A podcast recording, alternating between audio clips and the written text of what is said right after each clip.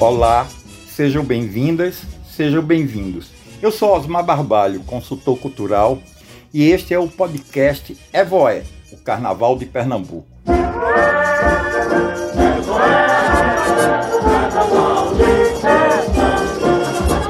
A primeira temporada do projeto Vai Ter Carnaval. A iniciativa conta com incentivo da LabPE, Lei Aldir Blanc Pernambuco, e o apoio da Fundar, Fundação do Patrimônio Histórico e Artístico de Pernambuco, Secretaria de Cultura de Pernambuco, Governo de Pernambuco, Ministério do Turismo, Governo Federal.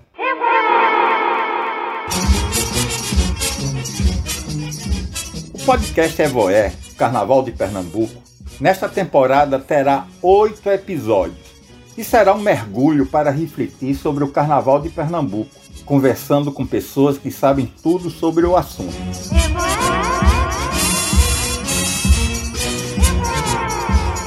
A palavra evoé significa grito de felicidade, de alegria. É uma expressão de entusiasmo e exaltação.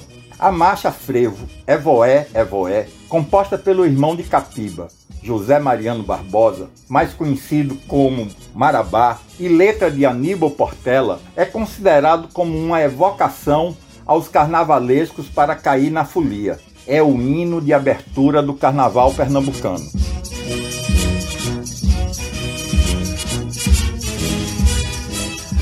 Nesse oitavo e último episódio, vamos conversar com Zuca Show, radialista que faz parte da história do Carnaval de Pernambuco.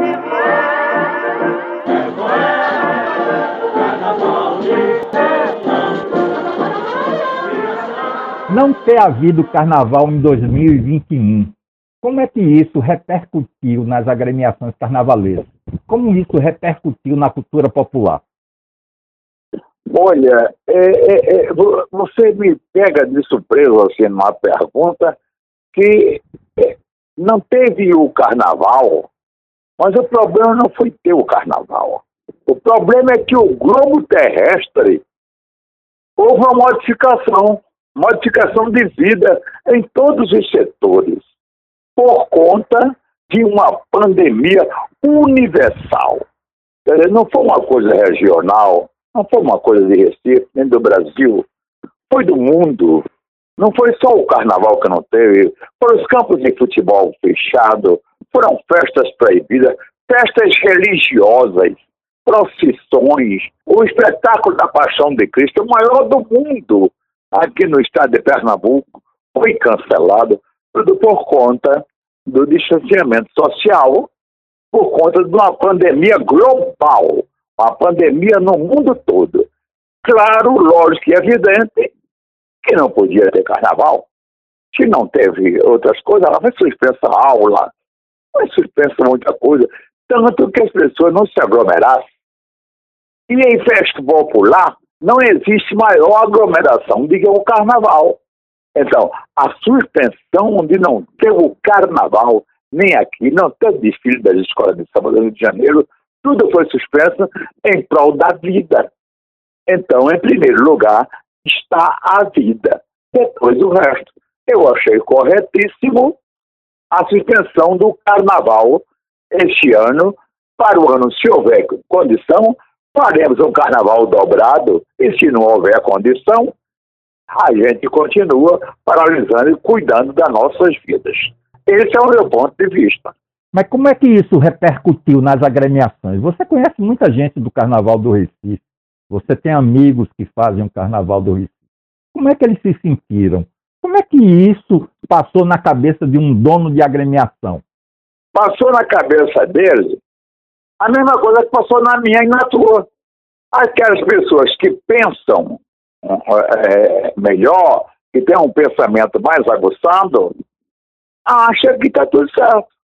Não teve, a agremiação continua. A pandemia está aí ainda. Não tem como.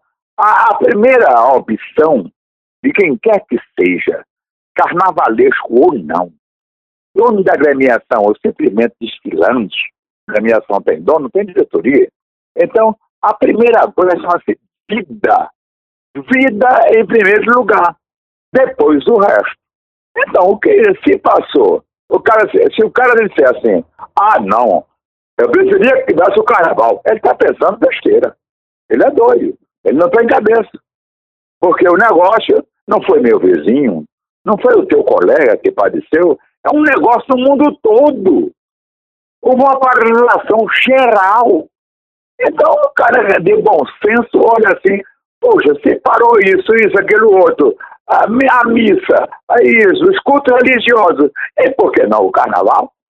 O São João, aí, né, se ele pensou de maneira diferente, que acha que devia ter, ele está pensando completamente errado. Agora me diga uma coisa, isso, esse fato, pode fazer com que algumas agremiações desapareçam, na sua opinião? Olha, eu vou dizer uma coisa a você. O Carnaval de Pernambuco, ele vem minguando já há muito tempo sem pandemia. Vem minguando, minguando, minguando. O que desapareceu? Olha, teve uma época, eu trabalhando na passarela, eu apresentava 36 escolas de samba, fora as aspirantes. Tinha terceiro grupo, segundo grupo e primeiro grupo. E fora as aspirantes que queriam passar para o desfile oficial. Isso tudo acabou, tem meia dúzia de escolas de samba agora, e alguma videozinha que se eh, sobressaem estão chamando de grupo especial, que não existe grupo especial de escola em Recife. Toda a vida foi primeiro, segundo, terceiro grupo. As que estão desfilando não são nem o segundo grupo de um tempo atrás. Quer dizer, há uma deficiência no desfile carnavalesco há muito tempo, antes da pandemia. E muitas agremiações foram desaparecendo. Desapare... O homem do cachorro do miúdo, você não vai mais nem falar. Entendeu? Um dia desse era a troça de Mário Orlando. É, todo mundo esperava na passarela. E tantas outras aí. Você viu o, o Vassourinhas, que é um ícone do carnaval pernambucano. Passou uns anos sem sair. Aí disseram que iam justamente mudar a categoria dele para ser um clube social qualquer, que é o clube carnavalesco. Tem uma invenção de um determinados impostos, aí eles voltaram a sair. Voltaram a sair com meia dúzia de pessoas, mas era Vassourinha. Então há um declínio no carnaval pernambucano que está na cara. Quem acompanha o carnaval, assim, como eu, eu não sei os outros de agora, mas eu, eu tenho 78 anos e vou fazer 79. Eu apresentei o Carnaval da Passarela durante mais de 20 anos. Eu vi a ascensão e vi a decadência. Para você ter ideia, o, te, o, o, o, som da passarela, que era feito por uma firma de responsabilidade, eu ia testar na sexta-feira para ver se estava tudo de comum acordo. Porque a sonorização da passarela, a Fundação de Cultura confiava a mim por conta da sensibilidade de som que eu, graças a Deus, tenho por conta da profissão. Então, a, isso foi acabando, acabando. A firma que fazia som saiu faz tempo. Aí depois veio uma firma pequenininha, mas era padrinhada. Aí disseram, só, só vai Tizuca atestar. Eu fui, o som deixava muito a desejar, mas eu não queria botar terra na vida de ninguém, não, tá bom. Porque eu sabia que o que ia desfilar, aquele som estava bom até demais. Mas se fosse outrora, aquele som não atendia. Entendeu? Então a deficiência carnavalesca, na minha ótica, vem acontecendo gradativamente, ano após anos. Nós não temos mais nenhum recinto para fazer carnaval. Aquela avenida é, é, do Carmo é passarela com curva. Já viu passarela com curva, rapaz? Nunca. O carnaval é, limitou-se a Recife antigo, é carnaval de palco. Então, aquela efervescência carnavalesca, aquelas coisas bonitas de blocos, de clubes, de troças, de maracatus, de escolas de samba, cada um nas suas categorias, querendo ser o melhor. Então isso já faz tempo que desapareceu. Olha, Osmar, eu, a, a, eu, notei essa decadência quando é, um corpo de jurados estava lá, os seus falantes, com esquisitos a ser julgados, e eu, dentro da passarela, cheguei a desmascarar uma agremiação, porque eram as mesmas coisas, o mesmo posto-estandarte, só mudava uma fita que tinha a, a, a. Eu fui levantando e disse: aqui passou aqui agora mesmo. A mesma orquestra que a prefeitura passou a bancar a orquestra para a agremiação. Era só passar naquele pedacinho ali. Então, tocava a mesma música e os jurados deram 10 para 1, 7 para 8, 8 para 8, que era a mesma coisa. Então, ali começou uma decadência muito grande. Eu me lembro de Folhas Douradas, de Genival. Genival era porta-estandarte, você deve ter conhecido, conhece. Sim. Então, a decadência de Folhas Douradas foi uma coisa impressionante. Como teve o auge do Clube das Pais, que foi o maior desfile, quando Custi de Almeida era presidente da Fundação de Cultura, coisas maravilhosas. Eu chegava no dia de carnaval, ia apresentar o espetáculo, eu chegava no meu guarda-roupa e vestia a melhor roupa que eu tivesse, porque eu ia apresentar um espetáculo garboso, o maior espetáculo da Terra. Em tratando de cultura popular, é o Carnaval do Brasil, em particular o de Pernambuco, tendo Recife como Carnaval espetáculo e tendo Olinda como Carnaval participação. Então, o declínio não foi por conta da pandemia. O declínio vem há muitos anos. A pandemia jogou só uma pá de terra. Vamos ver se alguém consegue sobressair. Acredito que sim. o carnaval está no sangue do pernambucano e ele acontece de qualquer maneira, de um jeito ou de outro. Agora, a organização do carnaval, através de Fundação de Cultura, de Fundado, disso, daquele outro. Tinha a Associação dos, carnaval, dos Carnavalescos. A federação deixou de existir, só tem o prédio no Pátio do Santa Cruz. É uma decadência grande. Ultimamente, quem utilizava aquele prédio era Nunes, dando aula prática, músico prática para o carnaval. Maestro dizer, Nunes. Maestro Nunes. Exatamente, mas você conhece de tudo. Entendeu? Aí falar sobre o carnaval, a gente fala, mas colocando as coisas, os pontos no existe. Na minha ótica, o carnaval vem morrendo a cada ano. Com certeza absoluta. Mas, vivo o carnaval, eu tô nele de um jeito ou de outro, mas até uma hora eu tô dentro. Quando você, quando foi que você começou a trabalhar no rádio? Um, Rapaz, um pouco da sua história. Olha, é, é, é, se você tivesse me falado, ia me fazer pergunta desse tipo, eu tinha pelo menos preparado meu dossiê. É assim de cabeça, eu nem, nem lembro, mas eu comecei em 74.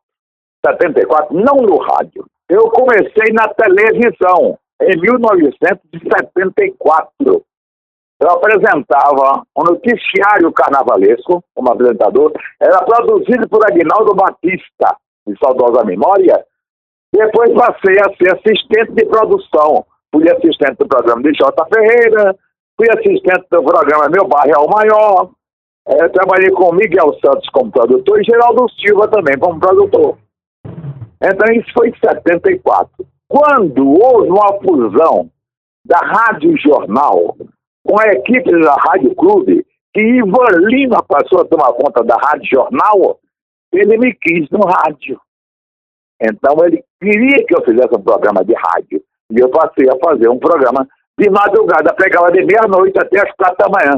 Era o Clube do Tetel, substituindo Jade Bastos, que era repórter, e quem me rendia era Lacerdinha, o velho velho Lacerda, Quer dizer, isso faz muito tempo. Tem gente que nem conhece o Leandro Madadista, não é? Mas, é. mas foi, em, foi em 74, televisão, mais ou menos 75 em diante eu comecei no rádio. Por que Zuca Show? Como foi que chegou ah. esse nome? Como é seu nome mesmo, que eu nunca, eu nunca soube? Isso é até engraçado, eu vou te, eu vou te contar. Contar para você e para seus ouvintes. O meu nome de batismo é José Barros de Moura. É o nome de batismo. Agora, meu apelido de pelada, de família, tudo era Zuca. Zuca. Na televisão, eu organizei os artistas de televisão, porque chegava gente de outra cidade do interior para contratar os artistas do Canal 2. E contratava um por um preço, outro pelo outro, cada um que quisesse ir para o show e dando o preço, fazendo mais barato. Então eu organizei os cantores, que eram artistas do programa de Tia Lenda, do programa de Meu Bairro é Maior, programa noturno, e é, fiz um pacto com eles que todo show era eu que conduzia. Porque eu cobrava X pelo show que viesse contratar. Levava tantos participantes.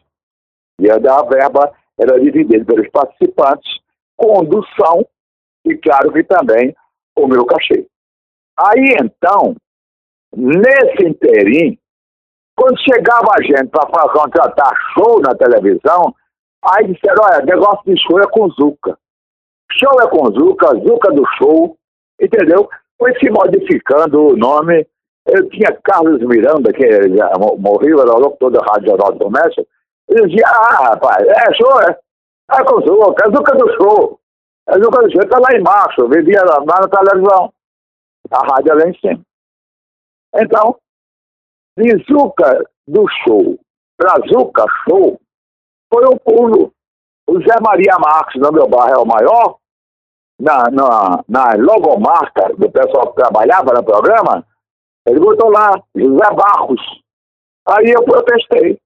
Eu disse, eu não quero não, porque José Barros ninguém sabe nem quem é. Eu já sou conhecido como Zuca desde menino. Da pelada na escola em tudo. Na família. E aqui no rádio, eu passei a ser Zuca do show. Era o show era com Zuca. Zuca do show. Então ficou Zuca Show até hoje. Nem se você chegar no prédio que eu moro e perguntar por José Barros de Moura, vão dizer, né? Aqui não. Agora, se você disser Zuca, o cara lá na esquina do, do próximo quarteirão dizer ali. Como não é, tem mais jeito. Como é que era a atmosfera de bairros como Água Fria e Bomba do Emetério? Em termos é de carnaval. A atmosfera. Como é que era o carnaval? Como é que era é, as pessoas que faziam carnaval desses bairros. Água Fria, Bomba, bomba do Emetério e adjacências. A Água Fria tinha um carnaval que era muito considerado por força das agremiações, é que eu estou dizendo, né? Era Telsa de Maia, de Dia, Clube de Noite e tudo. Gigante do Samba descia do Alto do Pascoal, da Parada Água Fria. Quem patrocinava o carnaval de Água Fria era Antônio Luiz Filho, que é o pai de Antônio Luiz Neto, não é? que foi presidente de Santa Cruz, ou vai ser, ou é, é uma dessas coisas. Tinham um palanquezinho no Arruda, era de, de Bessa, uma rapaz chamado Bessa, trabalhava para outro vereador, e era uma coisinha pequena, mas o grande era água fria. Água fria que era grande mesmo. E há muitas agremiações de nome, potencial, carnaval de água fria. Carnaval na bomba do Emetério ele existia por si só. Sabe por quê? Porque ele é um celeiro carnavalesco. Lá na Bomba Metério você encontrava a banadora do Arruda era de lá, do Aparelho, descia da bomba. Tinha a Duvidosa, eram as condições de lá. Tinha a Domadores da Mangabeira, é lá na Bomba Metério. Leão Coroado, é no Corvo do Cotó. Então o carnaval na bomba, ele acontecia por si próprio, por si só porque existia muitas agremiações. Caboclinhos Canidéis, que foi o maior nome em tribo de caboclinhos, é na, na né? bomba do metério, na, na sede da bomba do metério. Duas horas depois existia o Tabajaras, que passava pela bomba do metério. Então o carnaval da bomba do metério, ele era, ele era grande para a vista de carnaval de hoje. Ele já era grande. Antônio Luiz Filho tinha um núcleo eleitoral lá, já fazia o carnaval de Água Fria, apenas botou um palanque lá, porque as agremiações já passavam por ali. Era, assim, eu era menino. Como foi que você se envolveu com samba? O carnaval está no meu sangue. Eu sempre gostei. É, é, na Boa da Matéria, eu morava na casa número 743. Assim, de frente a mim, quase de lado, que existe uma família, a família de Dona Maria Gorda de Helena de seu Oscar, que tinha os meninos da minha idade. Era João, que hoje é chamado João Coroa, Pio, Nenequinho. E tinha um, um, cidadão que era alguma coisa da família, seu Edgar. O nome dele é Edgar, chama ele de Dega. Então, Edgar era de Milionários do Ritmo. Era uma escola de samba. E é lá no Dado de Aguaparia, ali pertinho, onde tinha o caldeiro de seu João. Ali, tem o Colégio Alfredo Freire. Era ali tinha a sede de um time chamado São Paulo. É um time de futebol, vermelho e branco. São Paulo. E o São Paulo era que tinha a escola de samba no carnaval, Milionários do Ritmo, que seu Dega fazia parte. Então, seu Dega, um dia de carnaval, ele saía de lá, dessa casa que ele tinha familiares já. Aí eu vibrava com aquilo. Eu estava lá no meio, milionário do ritmo. Então, passei a gostar do samba. Eu acompanhava a milionário do ritmo, eu sempre botava uma corda, né, de isolamento lá. É, ia para Capria do Barreto, para onde? Para Fundão. Cada casa que a escola visitava, aí o, cara, o dono da casa estava esperando com uma panelada, uma feijoada, um cozido, não é? Bate-bate, é, que ainda tem hoje na, na, na, na música da Pitombeira, bate-bate com doce. Aquele bate-bate é uma bebida boa, feita de maracujá. Então eu era criança, eu já acompanhava tudo isso. Quando eu me tornei adolescente, já, já, já, já homem mesmo, entendeu? Eu tinha conhecido um amigo chamado é, Edvaldo Almeida, chamava ele de Belo. Ele, ele era serralheiro. E ele foi presidente de Gigantes do Samba. Nessa presidência, ele me arrastou. A gente era muito amigo. E eu fui para Gigantes do Samba. Eu fui diretor de Gigantes do Samba durante muitos anos. Belo foi o maior presidente que Gigantes do Samba já teve. O mandato dele foram 10 anos. Quer dizer, cinco vezes ele ganhou. Era dois anos de mandato, e ele modificou muita coisa. Foi muito bom. E foi uma experiência gostosa. E eu, eu apresentava a escola. Eu era apresentador da escola, na passarela. Então, tudo isso faz parte do meu passado, que é muito gostoso, é até bom conversar sobre ele, a pessoa assim como você, mas é, poderia ser uma, uma, conversa melhor, ela mais bem produzida, não é? Porque tem coisas também que ah, é, eu já esqueci mas que foi muito bom a minha vida carnavalesca infantil, de, de, de adolescente, e quando eu fiquei ano, melhor ainda. Hoje, eu só faço escutar as músicas que ficaram na lembrança na voz de Claudio José Mano. Isso é a música do Nelson Ferreira do Capila. Veja só, poucas pessoas sabem da, do apogeu das escolas de samba. Conte como é que eram as escolas de samba na década de 60, 70 que você vivenciou. Porque hoje todo mundo só ouve falar de gigantes do samba. Parece que só existe a gigante. Existe mais alguma. É só mesmo. Mas a gigante. Como é que era na, naquela época as escolas? Quantos personagens, quantas pessoas eles, eles colocavam na passarela? Olha, é, eu não sei te dizer assim o número de participantes de escola de samba daquela época. Por quê? A, as escolas saíam, é, é, é, muitos chamavam de batucada. Então a batucada, a bateria do coração. Então, botou a bateria da frente, a batucada, quem quisesse fosse atrás. Era assim. Depois começaram a fazer cordões, não é? Fantasia de destaque e tal, mas não tinha enredo. O primeiro enredo que eu vi em escola de samba foi milionário do ritmo. Um samba que saiu no Rio de Janeiro, é, que dizia assim, lata d'água na cabeça, lá vai Maria, lá vai Maria. Então, esse foi o primeiro enredo que eu vi em Milionário do Ritmo, que tinha um personagem com uma lata d'água. Era Maria Lata d'Água. Foi esse o tema. E o samba cantado foi esse que já era gravado, já existia, entendeu? Dizer, não era, não era nenhuma novidade. É, mas vai daí por diante, começou a se fazer o tema para a escola, é, entendeu? Aí veio, aí veio um rapaz em Santa Amaro, ele era até da polícia, não esqueço agora o nome dele, dá mais cena, dá mais cena. Tinha uma escola de samba em Santo Amaro, ele era presidente, e ele queria porque queria fazer a união das escolas de samba de Pernambuco. Então, com o Gigante como milionário, com a escola dele, com Limonil, Ryan, tinha umas, umas 8 a 10 escolas que já se sobressaíam. E ele queria fazer, ele conseguiu fazer. Foi uma reunião, eu estive presente na reunião.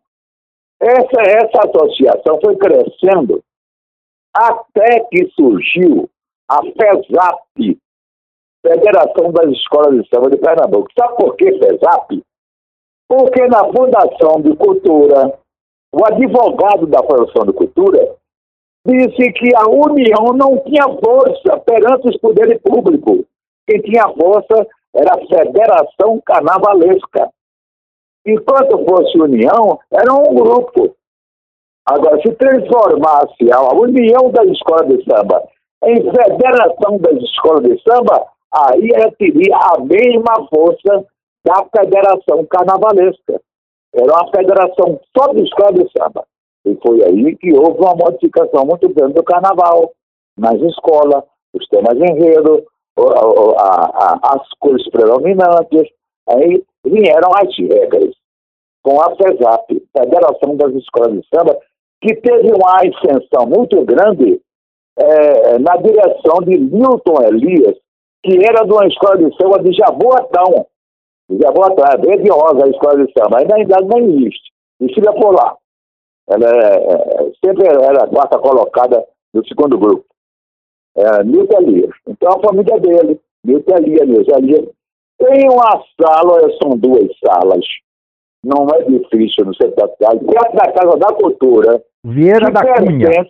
a FESAP. É o edifício é, Vieira da Cunha, segundo andar. Pronto, Vieira da Cunha, você está sabendo. Tá, como a federação tem o prédio dela lá no Parque Santa Cruz, que aquilo é patrimônio cultural do Carnaval de Pernambuco, a FESAP também. Está lá, a sede da FESAP. Mas tudo isso foi se acabando com o tempo. Mas a extensão foi assim, mais ou menos, como eu estou dizendo. Se tem algum detalhe que eu não me lembro, só em outra ocasião eu poderia dizer. Mas foi aí.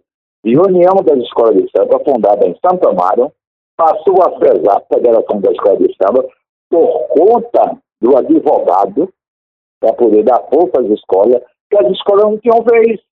Quando chegava numa reunião da federação, da prefeitura, aí que falava, falava o seu fulano da tropa, o seu fulano do clube, do bloco e de tudo. Para falar um representante da de samba, não, aqui não é lugar de samba, não. Escola é no Rio. É o que eles tinham. Aqui tem é frevo. Então, eles queriam que o frevo crescesse, pisando na cabeça da escola de samba. Aí as escolas se juntaram, chegou ao ponto. Deram a segunda-feira de carnaval para as escolas desfilar, porque era o dia mais fraco do carnaval. O grande dia apoteose era o domingo, que era os clubes, os blocos, né? Tossas, e o último dia porque era despedida. Então as escolas samba transformaram a segunda-feira no maior desfile de agremiação carnavalesca. Era coisa linda de se ver. Tanto nos temas fantasias, alegorias. Aí tomou conta do carnaval as escolas de samba. Na segunda-feira, eu tenho até um samba que fala sobre isso, a modificação da segunda-feira de carnaval, onde eu canto para você ouvir, composição minha. Mas foi assim. Ah, as coisas aconteceram dessa maneira. Então, os colégios também não tinha vez. Mas a TV não pesar. O carnaval ainda hoje é um espetáculo? O que mudou? Como é que você vê o carnaval do século XXI? Veja só, hein? Século XXI. Ah, o carnaval deve, da minha, na meu ver, deve obedecer às regras do carnaval de Olinda. Acabar com esse negócio de julgamento, porque não existe. Não existe julgamento. É que eu disse. A mesma orquestra, a mesma troca, só muda o estandarte, e vem participante passa e os jurados dão notas diferentes. Estão vendo a mesma coisa e estão dando notas diferentes. O cara tocou a mesma coisa, vamos ver. É, aquela música que é tocada muito não, né, cara? Papam, papam, pam, papam, papam, como é? É tirar o sapato, né? Isso. É. É, é, é, a, a orquestra passa dez vezes na passarela, toca dez vezes essa música e o jurado dá nota diferente. Entendeu? Quer dizer, o negócio faz de conta, dinheiro gasto, cachê pago, faz nada. Aí concentra o carnaval no Recife antigo. Faz um palco, a agremiação vai, sobe no palco, não cabe ninguém. É tudo agremiação pequena. Uma multidão embaixo para assistir um espetáculo que não existe, que podia estar pulando, fazendo parte, se as agremiações tivessem um corredor para passar. E lhe digo, o coração do Recife para carnaval ainda é, que queira ou que não queira, Rua da Imperatriz, Rua Nova, desembocando na pracinha do Diário, e ali quem é da Zona Sul pega para a direita e quem é da Zona Norte pega para a esquerda na Rua do Imperador. Carnaval do Recife Antigo é uma piada. Aí traz artista, a pau, a Melinha, não sei quem, o Hélio Safadão, não sei. É, quer dizer, acabaram com o carnaval as próprias autoridades, os diretores. O carnaval, quem tem que aparecer é você, que é carnavalesco, com a sua organização. E eu, não, o Safadão, não sei o que, não sei o que lá. Quer dizer, acaba com esse negócio, faz como Olinda, é, é carnaval participação. O turista vai para Olinda para participar do carnaval não para olhar o carnaval. Então, isso pode ser a mesma coisa. Tomando como corredor a tradicional rua na Rua da Imperatriz, eu era muito feliz. Está é, aí, está no, tá, tá no andar da música. Vem dos blocos de sei lá. Ah, essas músicas retratam muito bem o que foi o carnaval, os palcos permanentes do carnaval, Rua de Imperatriz, Rua Nova, Pracinha do Diário, o nome era Quartel General do Frevo. Era ali que culminava as agregações. Tinha um palanque só para autoridade, governador do estado. Eu me lembro disso, eu era menino. Eu fiquei assistindo o carnaval embaixo das pernas do governador Cid Sampaio. Eu fui me chegando, quando olhei que vi que era ele, eu tive até medo. Eu pensei que ele mandasse eu sair, mas não. Ele simplesmente abriu as pernas assim, eu fiquei ali sentado. Nenhum policial me tirou do lugar e eu assisti o carnaval todinho, que era num tablado armado na pracinha do diário, quartel-general do Frevo. Isso voltando, o carnaval cria vida. E se não houver carnaval em 2022, o que é que pode acontecer? A mesma coisa esse ano. Se não tiver, causa da pandemia. E se tiver pandemia, é bom que não tem. Não tem para onde morrer. Primeira vida. A vida está em primeiro lugar. Quando passar o perigo, que não passou, eu já fui vacinado duas vezes. Já tomei a segunda dose. Então, já está em cima. E continuo é, mantendo os protocolos. Álcool gel, álcool 70, máscara, coisa tal, sabão para lavar a mão, eu continuo da mesma jeito. Quando disserem assim, se é que vão dizer, acabou-se o vírus, então volta tudo normal. Enquanto não, eu mesmo sou um e, e aconselho a quem tiver bom senso não brincar, porque o vírus, fora a politicagem que está nele, ele mata mesmo. Zuca, muito obrigado por você ter dedicado esse tempo a gente. A gente conversou mais de 30 minutos, querido. E foi uma conversa de uma riqueza imensa, porque você viveu o Carnaval do Recife. Você é um dos personagens do Carnaval do Recife. De coração, muito obrigado. Não é de que, Olha, em outra oportunidade, a gente pode conversar mais de outra coisa qualquer. É, entendeu? O, o, o, carnaval faz parte da minha vida. Eu ainda hoje mantenho um programa na rádio carnavalesco, de 8 em 8 dias. O tema é carnaval, é cultura popular. Então, isso faz parte do, do meu sangue. É, foi muito bom conversar com você. E qualquer coisa, eu estou à sua disposição. Qualquer coisa, ligue para mim é, e a gente conversa alguma coisa que eu saiba. E também eu só digo aquilo que vi. Eu não ouvi dizer. Eu vivi eu vivi. Inclusive, eu vou te dizer uma coisa aqui, é, tem na Wikipédia, que é a enciclopédia universal, né? E eu sempre dou coisa na, na Wikipédia. Eu perdi a confiança na Wikipédia que eu vi uma nota sobre os gigantes do samba. Aí dizendo que gigantes samba tinha não sei quantos carnavais, não sei o que, quantos campeonatos, era tudo mentira. O cara que forneceu a informação à Wikipédia não sabe nem de onde vai. E eu estive todo o tempo lá dentro do Gigante do Samba, sei quando ela foi campeã e quando ela perdeu. da sua maior rival, que era estudante de São José. Galeria do Ritmo era segundo, segundo grupo, e ela saía no segundo grupo, e o gigante do samba ajudava a galeria, porque a galeria do ritmo era mais ligada a gente. É, a, a, outra escola de samba que competia com a galeria do ritmo era vermelho e branco. Era financiada por estudantes de São José. Os donzelos também eram turma de São José, entendeu? Então, galeria e, e gigante eram irmanados. Hoje, já está um por um lado, outro por outro, né? Mas eu não ouvi ninguém contar isso. Eu vivi isso. Eu vi. Eu sei de cor e salteado. Tá bom, Muito obrigado, Zuca. Salve você. Grande abraço.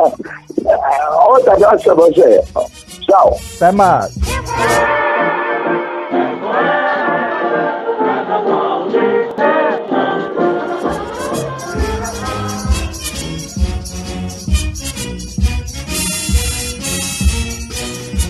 Este foi o último episódio do podcast Evoé, o Carnaval de Pernambuco. Primeira temporada do projeto Vai Ter Carnaval. A edição é de Bill Quirino e Michel Tito e a publicação é de Peu Barbalho. Brevemente voltaremos com a segunda temporada. Até lá! É